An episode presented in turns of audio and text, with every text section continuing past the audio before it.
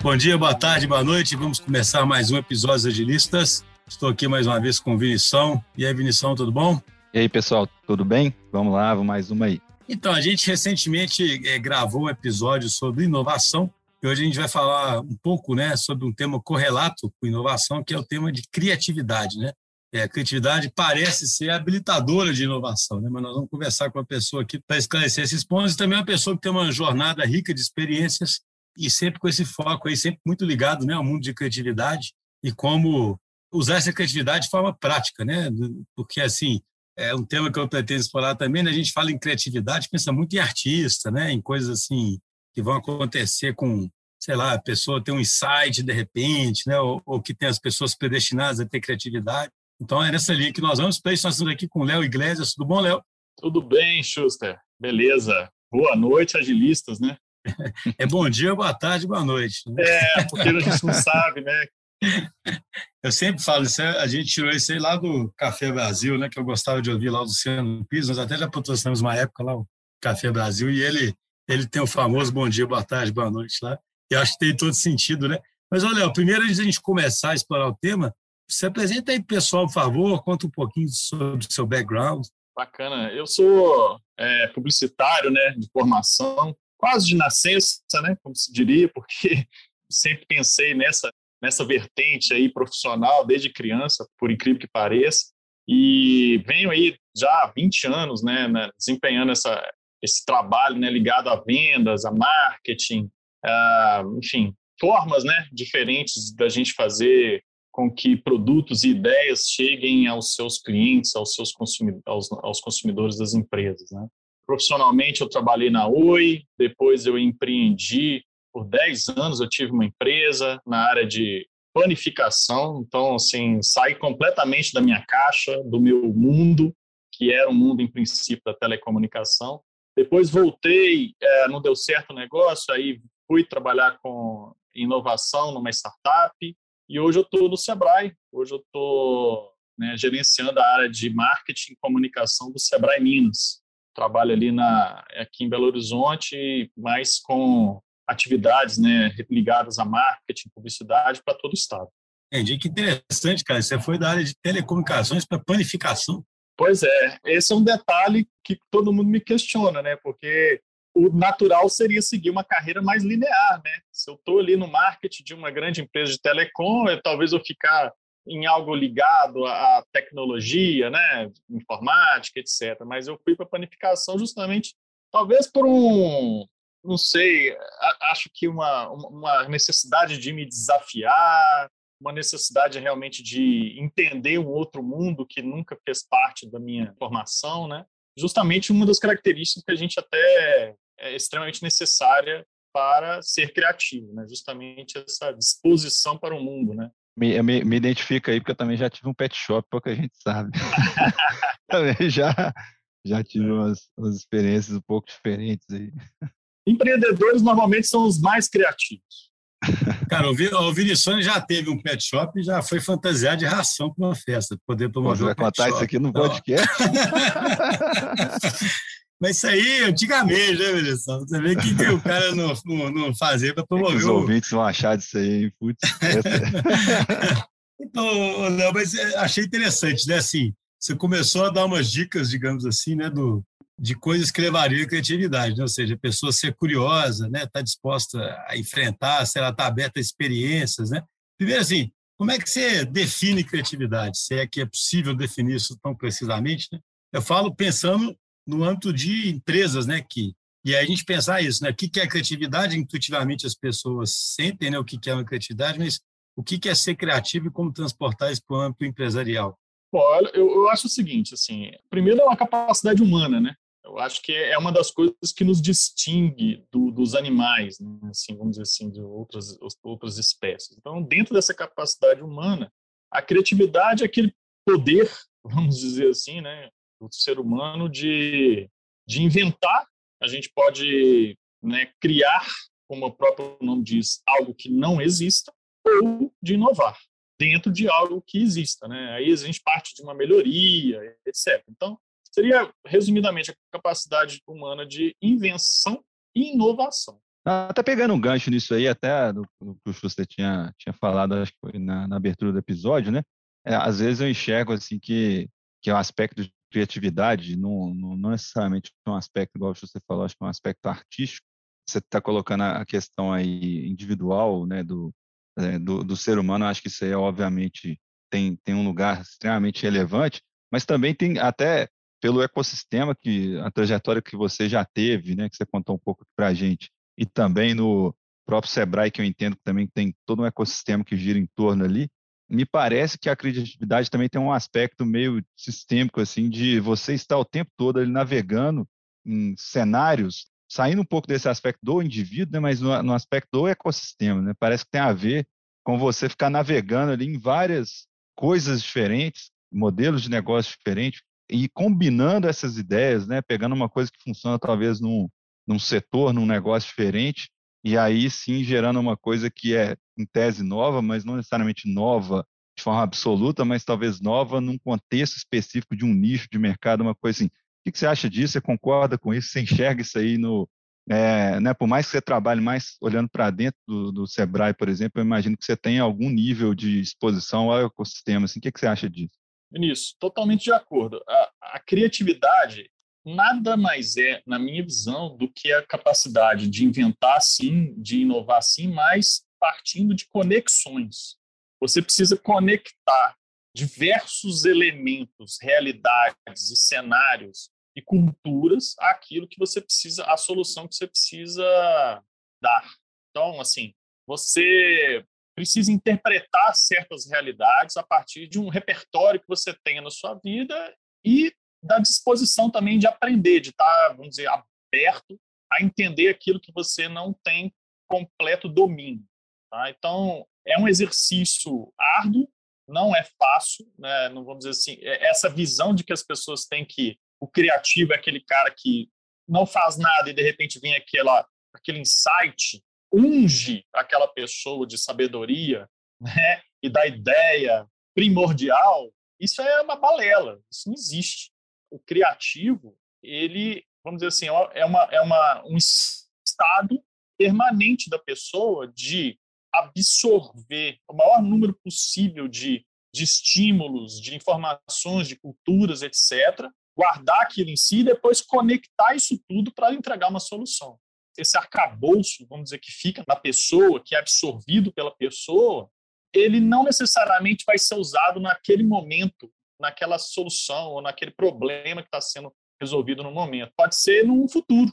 Né? Você guarda aquilo, olha, interessante, pintando uma situação assim, assim, assado, eu posso usar isso para resolver.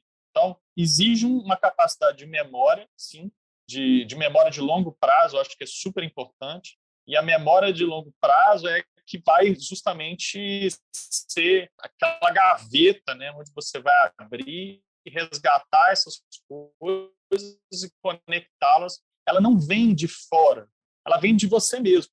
Mas para vir de você mesmo, você tem que ter ali um repertório, um arcabouço de, de ideias, de cultura, de informações. Só uma coisa que eu achei engraçada, assim, eu fiz uma conexão aqui, né, falando em, você falou aí do, eu até esqueci o termo que você usou, achei interessante, o cara é... Ungido.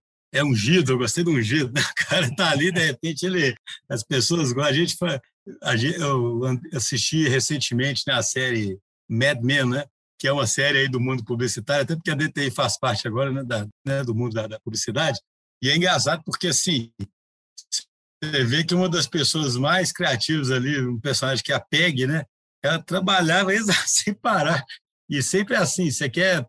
Eu lembro que ia ter uma campanha lá, o, o cara falava, me traga 30 possibilidades aqui, entendeu? Né? De, sabe, assim, Aí, de repente, alguém fica achando que é um estalo. A pessoa pensou em 30, aí o outro também pensou em 30. Aí os, né? Então, fala assim, eu acho que ontem a gente falou isso também, no, né, quando a gente grava o episódio de inovação, assim, exige muito, muito esforço. Mas eu acho que a primeira coisa a desmistificar é isso, sabe? O fato de você que é criativo não quer dizer que, que vem sem esforço.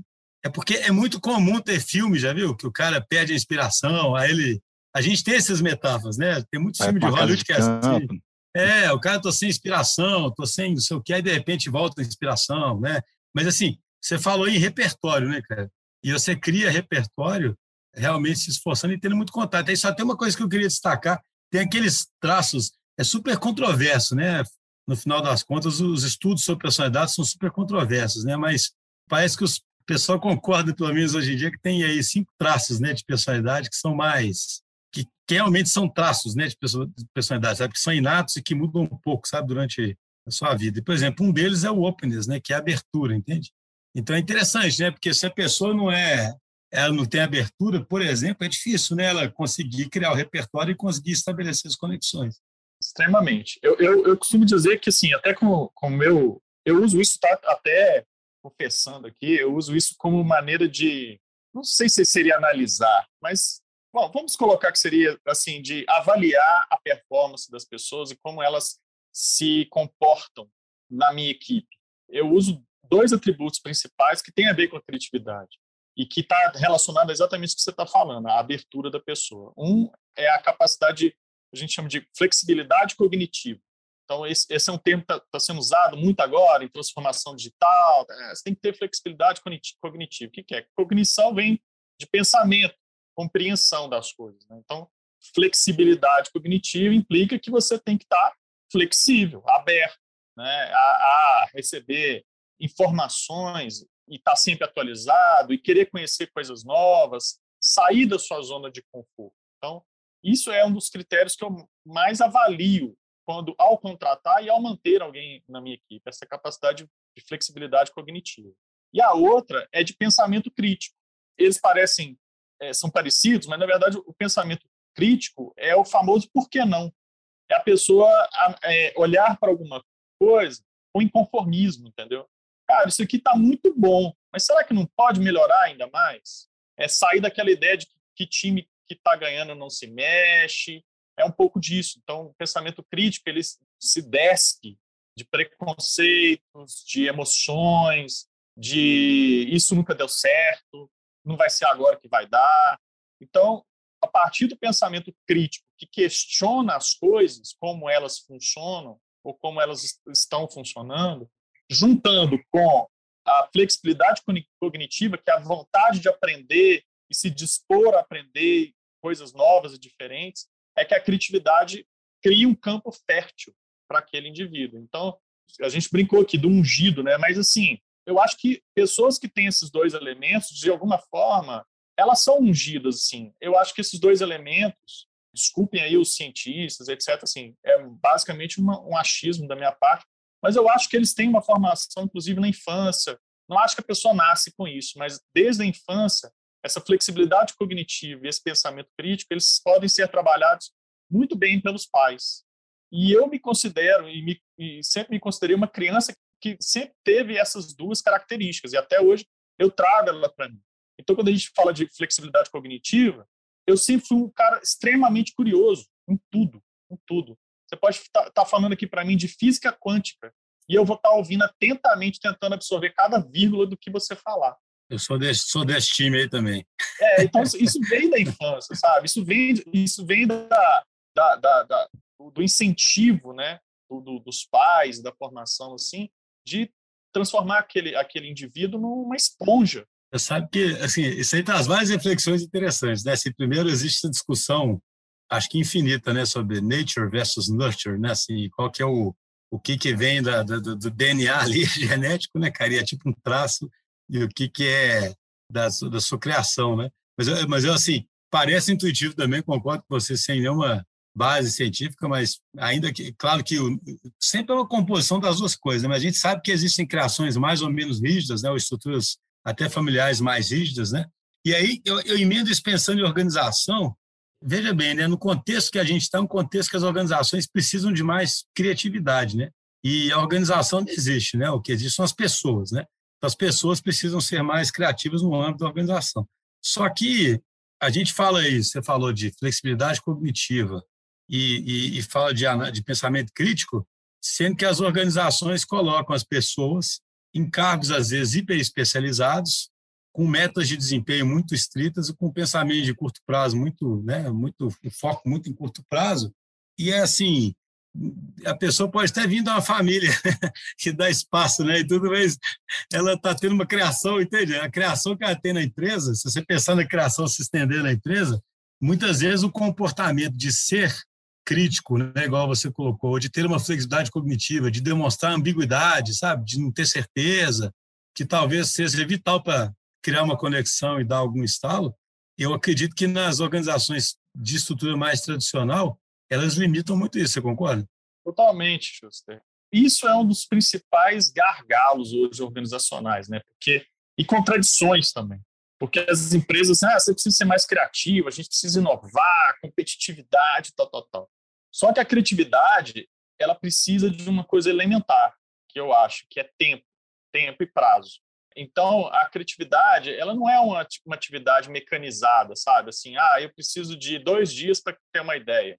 Você acaba criando ali uma pressão sobre a pessoa, que em dois dias ela tem que conceber a ideia original, né, e tal. E isso não vem assim, isso vem com muita, muito trabalho, com respiro, né? Até no início do papo aqui a gente estava falando sobre sair, né, e, e ir para uma casa de campo. Acho que isso é necessário, sim. Eu acho que não é só uma alegoria de filme, não. Na minha visão, assim, é, é, esse respiro ele é necessário e ele traz coisas boas, né? Inclusive, vou dar um exemplo aqui interessante. Ano, ano retrasado, a gente fez um stand até no Fire Festival, né, que é o, um evento da Hotmart, a gente fez um stand do, do Sebrae lá dentro, e o tema era é no banho que vem as melhores ideias. E a gente pôs uma banheira dentro do, do evento, uma banheira real, uma banheira, só que em vez de água eram bolinhas, bolinhas azuis. Assim. E a gente vendia essa ideia, é no banho que vem as melhores ideias e tal, tal, tal. E, e, é um pouco disso, né? A questão de no banho você relaxa, Pessoal, vamos economizar água aí, quem está nos ouvindo, tá? Não é deixar o chuveiro solto, não, pelo amor de Deus. Mas no banho você relaxa, assim como num passeio, numa corrida, às vezes brincando com seus filhos, você tem essa possibilidade, né, de sair do ambiente de pressão e pensar naquilo que você precisa resolver ou criar. Então, assim, essa questão do tempo, do prazo e da cultura também, autonomia, por exemplo, ela não permite muito a criatividade. E não só a autonomia, sabe? A informação. Porque tem muita gente que fala assim: ah, eu te dou autonomia, você pode fazer e tal, mas o, o, o, o diretor da empresa não informa para aquele gerente o que está se passando. Então, aquele colaborador, né, aquele, aquele empregado, ele acaba ficando assim, sem saber muito para onde correr, porque ele pensa em criar, mas ao mesmo tempo ele não quer criar para um lado que não tem nada a ver com a estratégia da empresa, assim, entendeu? Então, acho que isso são problemas que, sim, a serem resolvidos dentro da empresa. Prazo, cultura, autonomia são coisas que vão, são, eu, eu considero como barreiras à criatividade. Eu, eu acho, não sei falar alguma coisa, não, né, Vinícius? Eu, eu ia colocar uma, uma provocação, acho que a gente até já fez ela em outros episódios, uma provocação interessante também que tem a ver com esse tema, que está até presente num livro que a gente cita muito aqui, que é o do Sense and Respond, que ele faz uma certa crítica, assim, não é, claro que não é uma, não é uma crítica absoluta, assim, em relação a isso não, mas é uma, uma reflexão sobre até essa ideia que a gente tem da maçã caindo, né? Eu até entendo o que o Léo falou aí sobre a questão do banho lá, né? Remete até um pouco à Eureka lá, do Arquimedes, né, se não me engano. É claro que tem esse aspecto individual, sim, eu, eu, eu concordo. O ponto que eu às vezes eu acho tipo assim que é mal compreendido é que numa empresa você não pode ter só um sucesso eventual, tipo assim, ah, pô, tem um cara ali que teve uma ideia. Pô, você pode ter um cara ali que teve uma ideia, né?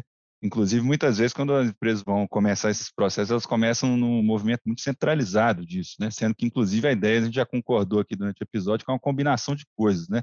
Então, se você centraliza lá o departamento da inovação, você está meio desconectando um pouco essa questão. Então, pode ser no início você até fazer isso de forma mais centralizada, mas você tem que tender a colocar isso como uma competência. Né? E nesse, no livro do Sense and Respond, é feita uma certa crítica ao, Steve Jobs, né? Essa ideia assim, tipo assim, ah, a Apple é criativa por causa do Steve Jobs, né? Sendo que na verdade, muito provavelmente, o mérito talvez que, que deveria ser atribuído a ele é ter criado um ecossistema criativo, né? Então, eu acho que isso é isso que é o, que é o mais importante, né?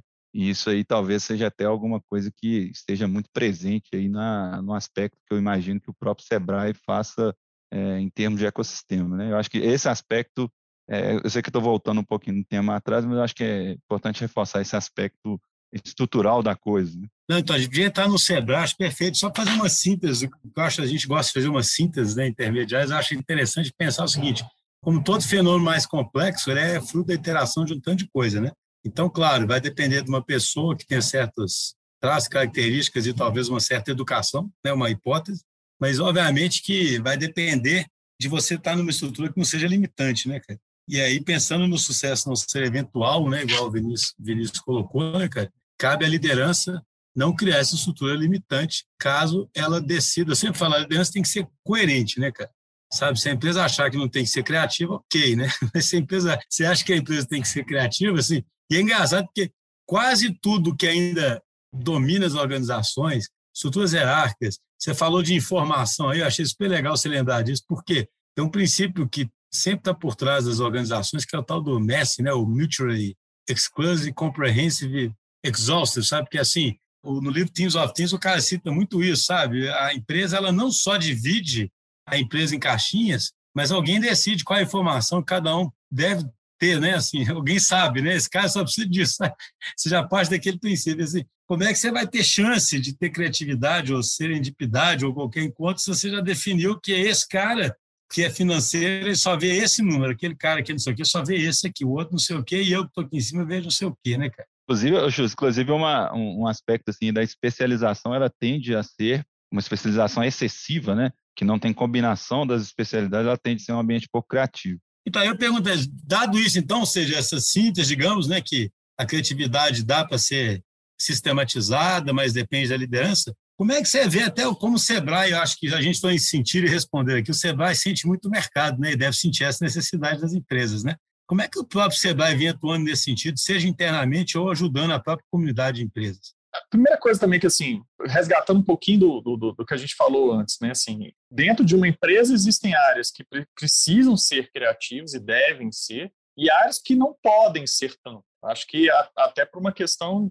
dependendo da empresa, até de sobrevivência, né? Então, se, se, vou dar um exemplo, você pega no hospital, por exemplo, um médico, ele pode ser criativo antes, né? mas na hora ali da operação não dá para ser muito criativo, porque você coloca a vida de uma pessoa em risco, né? Então tem situações e, e, e negócios que a criatividade ela é bem-vinda, sim, mas em termos, né? Ela tem certos limites. E no Sebrae também, é, a gente precisa ser criativo e é criativo em várias áreas e tem outras que a gente não pode ser, até por limitações de conformidades, né, vamos dizer assim, jurídicas, né, conformidades, vamos dizer assim, de, de auditoria, né, a gente se alinha, embora o Sebrae não seja uma empresa pública, né, muita gente não sabe disso, mas o Sebrae é uma empresa, é uma empresa de, da iniciativa privada, sem fins lucrativos, a gente se alinha com várias práticas ou boas práticas da administração pública, né, a gente faz seleção pública, não é por indicação, sempre as vagas são publicadas, etc. Todas as nossas contas são auditadas. Então, tem áreas do Sebrae que não podem ser propriamente criativas, ela tem certas limitações até regulatórias para isso. Né? E outras empresas, assim, também o são. Mas dentro daquelas áreas do Sebrae que a gente pode, né, a gente tem áreas que tentam, vamos dizer assim, que a gente chama de áreas técnicas, né, são áreas que estão o tempo todo fazendo isso que eu comentei no início. Elas estão indo ao mercado, ouvindo os empreendedores e absorvendo as demandas, as necessidades, as dores que eles têm, para então prover produtos mais afinados, né, mais alinhados a essas demandas de mercado. E dentro do próprio Sebrae, a gente tem, vamos dizer, comissões técnicas né, que cuidam ou que incentivam a inovação em todos os departamentos, onde é possível. Né? Como eu disse, alguns, alguns têm algumas, algumas limitações. Então, o Sebrae ataca numa frente para o seu cliente, né, na busca de produtos, soluções e, enfim, entregas de serviços que possam ser mais inovadores e mais alinhados a, a esse, essa economia mais digital que a gente tem hoje, principalmente, né? E também tem a frente de, de se inovar também.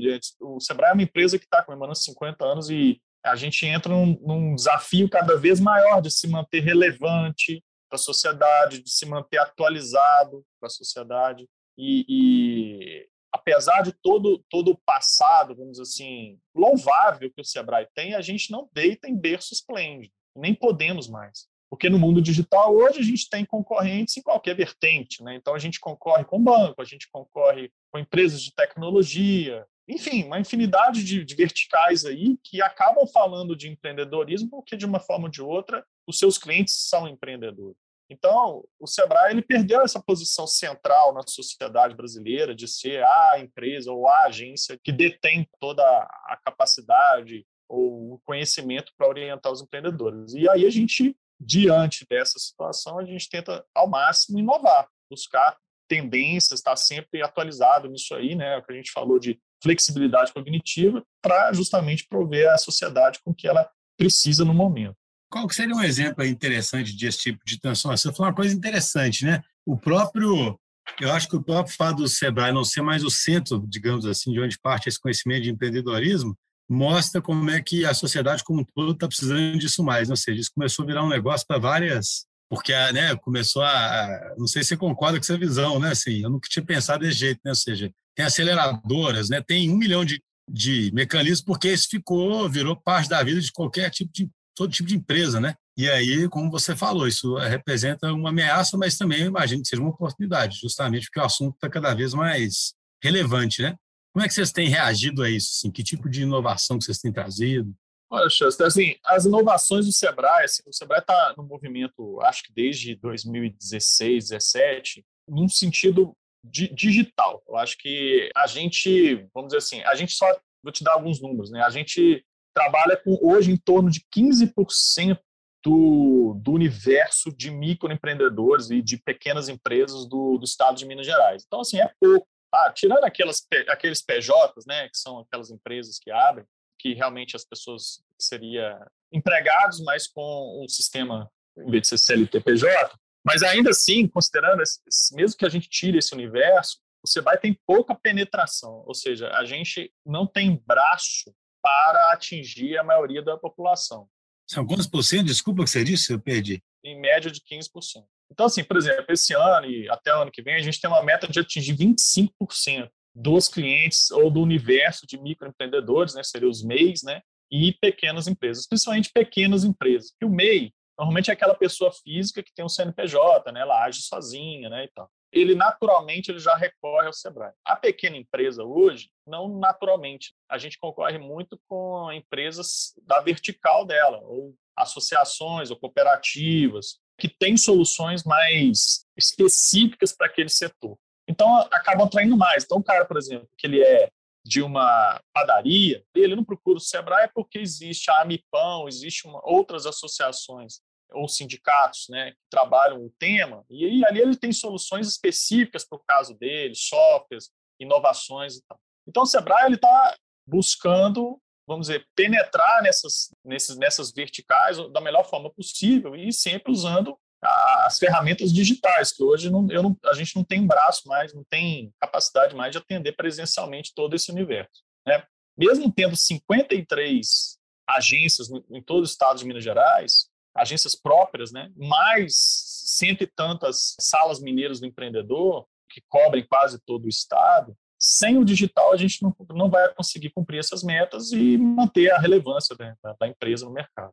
E aí as soluções digitais, elas variam, tem uma infinidade. Tem ferramentas para desenvolver planos de negócio, por exemplo, tem ferramentas para benchmarking de mercado, quando você compara a sua empresa com outras do seu setor para saber se você está. É tipo um modelo de plataforma de fazer subscrição, Exatamente. Uma plataforma, uma plataforma de empreendedorismo que você pode assinar ali e ter acesso a certos serviços. Isso. Hoje a gente tem basicamente os serviços do Sebrae se dividem em cursos, né? ou seja, seria formação, orientação, ferramentas auxiliadoras do processo empreendedor e conteúdo. Então, que seria autodidatismo, né, autoaprendizagem. Então, a gente coloca muito conteúdo disponível para o empreendedor.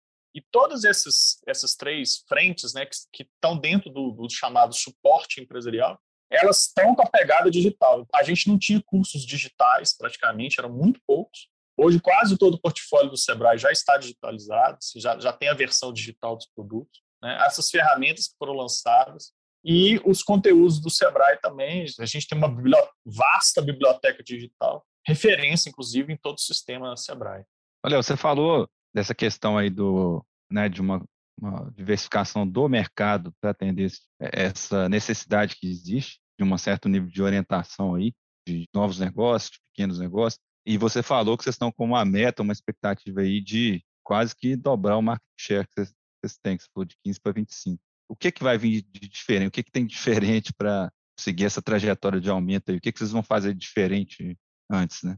É, aí, justamente, seria a, a, o provimento de soluções né, digitais e canais digitais diferentes. Assim, o canal do Sebrae, historicamente, ele sempre teve um canal muito presencial nas suas agências, né, um atendimento muito presencial ou atendimento no 0800.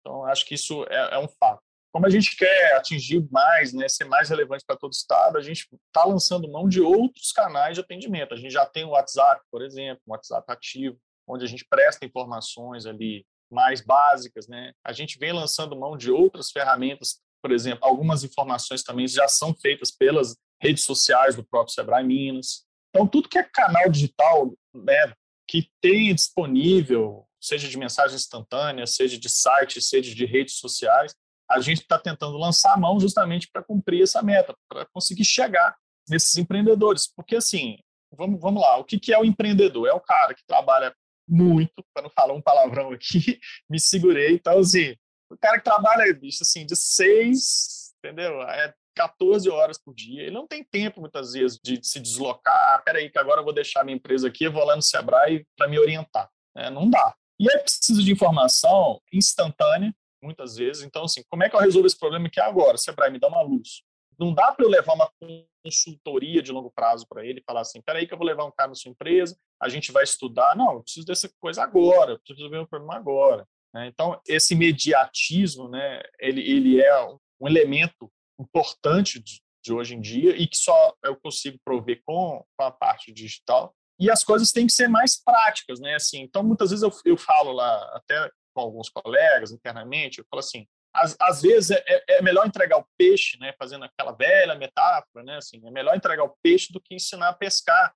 Então, dá o peixe logo cara, resolve o problema dele, depois com calma você ensina a pescar. Ele não consegue nem pescar depois, né? Ele não consegue nem pescar, é um pouco entra um pouco nesse nesse debate aí, né, da, da, do, do, assistencialismo, né? O empreendedor brasileiro ele precisa do assistencialismo também. Né? Inclusive, é parte do cerne do Sebrae essa questão social. Ela está incutido na gente. Ele precisa ser assistido para então ele poder andar com as próprias pernas. Então, Léo, mas sabe o que eu acho é, curioso? Como é que as coisas são? O mundo vai ficando mais dinâmico e aí vai ficando mais digital. Isso representa uma ameaça, né? Do Sebrae, digamos assim. Mas ao mesmo tempo é aquele clichê, mas que é uma verdade, é uma grande oportunidade, porque se vocês navegarem bem nisso, vocês conseguem ter um alcance maior do que tinham antes e talvez um engajamento maior e capturar o cliente de uma forma melhor, entende? É curioso, né? Porque, vamos dizer, se você consegue realmente ter plataformas e pontos de contato digital efetivos e que gerem valor, você capturou aquele cara talvez de uma forma que você nunca conseguiria capturar antes, agindo mais pontualmente ou tendo que ter quantas mil pessoas, né, para atingir esse tanto de pequena, essa pequena empresa, né? Acho que além disso, você falou ainda mais inclusivo também, que, você, que o Léo falou que tem a ver com a missão, porque talvez existia essa descrença em relação ao meio virtual para determinadas coisas, então você tinha que ter a agência do Sebrae. Então, hoje não tinha agência, talvez não tinha aquele nível de assistência, né? Então, agora tem, né? Porque o pessoal já acredita, vocês mesmos talvez acreditem mais que é possível fazer determinadas coisas no, no virtual, assim como a gente também, né? Eu também era, de certa forma, cético por algumas coisas e, e essas coisas funcionaram melhor do que eu imaginava. Eu, eu acho que isso tudo, voltando à questão da inovação, assim, o Sebrae ele inova até demais, assim. É, é, é chato falar isso, assim, nossa, mas o Sebrae inova até demais, porque assim, porque tem tanta gente boa lá dentro, tanta gente bem intencionada e competente que a gente, inclusive, consegue ter, a gente tem a capacidade de lançar soluções concorrentes dentro do próprio Sebrae Minas, como também dentro do sistema. Então, assim, às vezes até um problema, né? porque a gente tem até soluções demais, inovação demais, e essas inovações elas acabam se canibalizando, né? vamos dizer assim. Porque aí eu faço uma coisa aqui, aí o Sebrae Bahia faz uma igual, aí o Sebrae Ceará, o Sebrae Rio. Como a gente trabalha num sistema independente de, de unidades, a gente não trabalha com filiais que respondem a um só boarding, né? Nós somos empresas que participam dos sistemas de forma independente. Então a gente tem solução até demais. E aí o que entra e aí a minha área ela é muito requisitada, que até uma pesquisa recentemente que saiu do Sebrae desse, de final de 2020 diz que a principal reclamação dos nossos clientes não é nem pela inovação, pela falta de solução do Sebrae, é pela falta de divulgação. Então aí entra uma outra parte da minha criatividade, né, que eu tenho que usar minha criatividade e inovação, é de como chegar nessas pessoas no mundo cada vez mais é, é, com pessoas com cada vez atenção mais dividida, em multitelas, em diversos problemas, Soter, etc. Soterrada de informação já. Soterrada de informação num chamado burnout imagético e publicitário, que ninguém está tá todo mundo cansado, né? ainda mais em época de pandemia. Então, assim, é um desafio cada vez maior e aí eu realmente preciso lançar todas as formas de, de inovação, de criatividade, como queiram, para poder cumprir esse papel. Né? Beleza, Léo. Muito obrigado, cara. Vamos chegando aqui ao final. O tempo passa, passa muito rápido. É rápido mesmo. Não, acho que a gente teve uma discussão interessantíssima aí sobre como é que a criatividade brota desde lá do berço, né, cara? E como é que ela pode ser incentivada ou desincentivada e como é que o, o próprio Sebrae está tendo que se, se reinventar, né, para poder e ser cada vez mais criativo, né? E, e como é que acho isso que é super interessante, para mim é muito relevante também, como é que isso, na verdade, essa necessidade de ser mais criativo, de reinventar, pode fazer com que o Sebrae cumpra a missão dele até melhor, caso né, ele consiga obter sucesso nisso, inclusive, como o Vinição falou aí, sendo até inclusivo, né, levando aquele aspecto de inclusão social. Isso aí, Léo, um grande abraço, muito obrigado pela participação. Eu me agradeço muito aí, foi bem legal o bate-papo. Beleza, Celso. Obrigado aí, Vinícius, também. Obrigado pelo espaço. Contem com o Sebrae, contem comigo. E vamos continuar esse papo aí em outra oportunidade. Sim, é aquela história, né? A gente sempre quer chamar as pessoas para tomar um café, mas hoje em dia tá difícil, né? Então, assim, acabar a pandemia. Mas não vai, não vai faltar oportunidade.